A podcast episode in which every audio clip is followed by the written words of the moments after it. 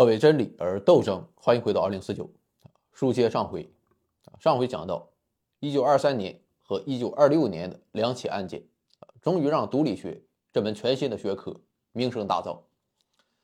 而这两起案件涉及到的毒物，就是非常常见的一氧化碳。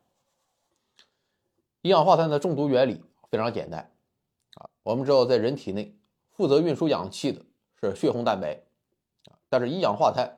对血红蛋白的吸引力是氧气对血红蛋白吸引力的两百倍，所以要是一氧化碳进入体内，它就会把氧气挤出血液，最后导致化学性窒息。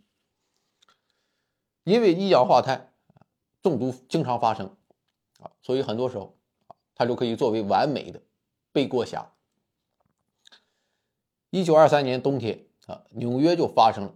一起这样的案件，说纽约有一位破产画家，啊，实在是穷过不下去，于是就想到了一个好办法，啊，他给他老婆买了一份一千美元的保险，然后在他睡觉的时候，活生生把他给掐死。而为了避免账算到自己头上，啊，这哥们就掰断了煤气灯，让煤气尽情释放，啊，然后他自己就出门。第二天一早。妻子被发现死亡，啊，这哥们哭的还很伤心。乍一看啊，这就是一场一氧化碳中毒事件。但是哥特勒感觉不对劲，他抽取了尸体的血样，然后拿到毒理学实验室进行检测，结果发现啊，血液里它并没有一氧化碳，反倒是充满了二氧化碳，这是典型的窒息的表现。再结合尸体脖子后面黑色的手指印，最后判断他是被人给掐死的。真正的凶手被绳之以法。第二起案件发生在一九二六年，同样是一个冬天。说一位巡警在码头上看到一位男人，啊，这哥们抱着一个包裹，鬼鬼祟祟。巡警朝他喊话，他也不理。而是慌忙的把包裹扔到河里，然后就逃进了浓雾之中。看到这个场面，啊，巡警马上向空中开了三枪，其他的巡警应声而来，啊，最后到底是把那个人给逮住了。当时警察就注意到了一个现象，这哥们的脸啊实在是太红了，啊，就是这个细节，在后来起到了关键作用。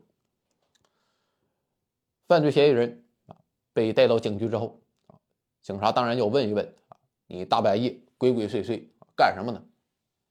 结果是问他什么他都不讲，就知道他的名字叫特里维亚，那没有办法，警察只好先去他的公寓搜查一番。结果这一去啊，那场面那是相当炸裂，简直就是一个屠宰场，厨房的地板上。躺着一个被分尸的女人，啊，那妥了，事情再明白不过了。特里维亚就是杀人分尸，啊，然后分批次往外扔。虽然说案子啊已经是板上钉钉，啊，但是该走的程序啊你还是要走，法医也要被请过来检查一下尸体。就这样，诺里斯来到了案发现场，他定眼一看。就发现事情不对，尸体的脸啊泛出一股奇怪的粉红色，而这正是煤气中毒的典型表现啊！再加上警察描述的说特里维亚被抓时啊脸上也是这种色儿，诺里斯马上就告诉警察说：“你不能以谋杀罪名指控特里维亚。”警察一看啊，你们这些知识分子不就是瞎胡闹吗？人不是他杀的。他又为什么要分尸抛尸呢？诺里斯表示：“啊，你给我等着，我有以理服人。这个理就是毒理学。”诺里斯把尸体运回了实验室，他从心脏里抽出血液，啊，展开了标准化学检测。如果这些血液是正常的含氧血液，那么检测的结果应该呈现深灰色。可事实却是。耀眼的红色，诺里斯和格特勒就此报告说死者在特里维亚拔出刀子之前就已经死了，死因就是煤气中毒。后来案子还是调查清楚，死者叫安娜，四十岁出头，是一个酒鬼。那天晚上安娜去找特里维亚要酒喝，啊，特里维亚给他一些酒之后就要赶他走，可两人争执一番，安娜还是不走。最后特里维亚也就不管了。自己趁着酒劲儿就睡着了，不知道过了多久，他醒了，然后他就发现安娜躺在地上，摸上去又冷又硬，分明是已经死了。特里维亚的第一反应就是自己在争执中啊，不小心把安娜给掐死了。万分惊慌之下，他就做出了要处理掉尸体的决定。而安娜真正的死因啊，是因为煤气炉子。烧了一晚上，最后导致一氧化碳中毒身亡。就这样，特里维亚被免去了谋杀罪名，啊，最后就判了一个非法肢解尸体罪。虽然也要进监狱，啊，但至少不用坐上爱迪生发明的电椅被电死。当然，我们也可以怀疑，啊，特里维亚就是想用煤气毒死安娜，在这一过程中。自己也是冒着被毒死的风险，但是毕竟证据不足。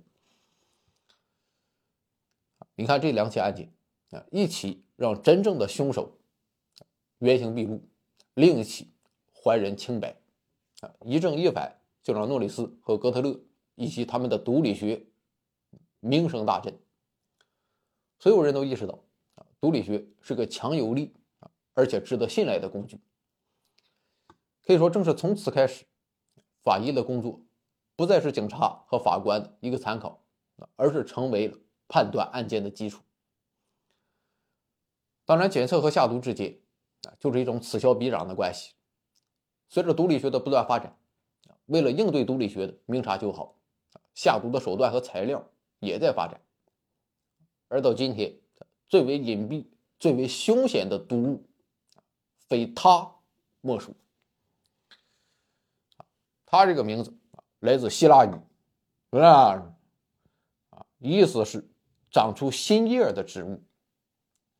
所谓旧的不去，新的不来，啊，这就反映他的一个能力，就是让你掉毛。所以在很长时间中，啊，它都是脱毛剂的主要成分，帮助爱美的女性和伪娘做腋下管理。但是如果不注意控制用量，啊，就不只是脱毛了，还会掉头发，啊，严重更是双目失明，啊，当然这些还只是小打小闹。相比于脱毛剂，啊，它可以说是天生的，用来谋杀的毒物，因为它无色无味，啊，可以轻易的混入任何液体。如果它中毒了，一开始的表现是恶心、腹泻、腿疼，啊，偶尔伴有精神抑郁。或者亢奋、失去理智，你看，所有这些表现啊，都会被认为是得了某种传染病啊，或者得了精神病。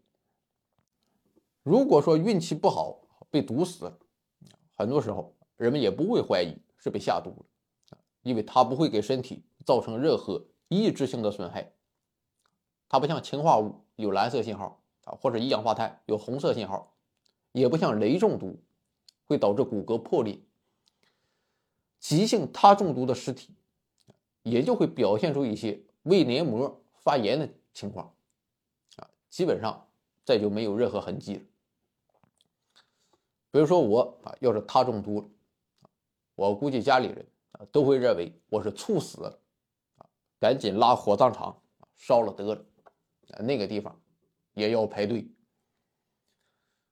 所以很多他中毒事件，都是警方后知后觉。可等人们反应过来，早就找不到任何有效证据，他就这样成功的藏匿了凶手。而毒理学发展的目的，就是避免此类事件再次发生。可以说，发展到今天，要想把下毒完全伪造成突发疾病、意外身亡，基本上逃不过毒理学的火眼金睛。当然，凶手有关系、有背景，另当别论。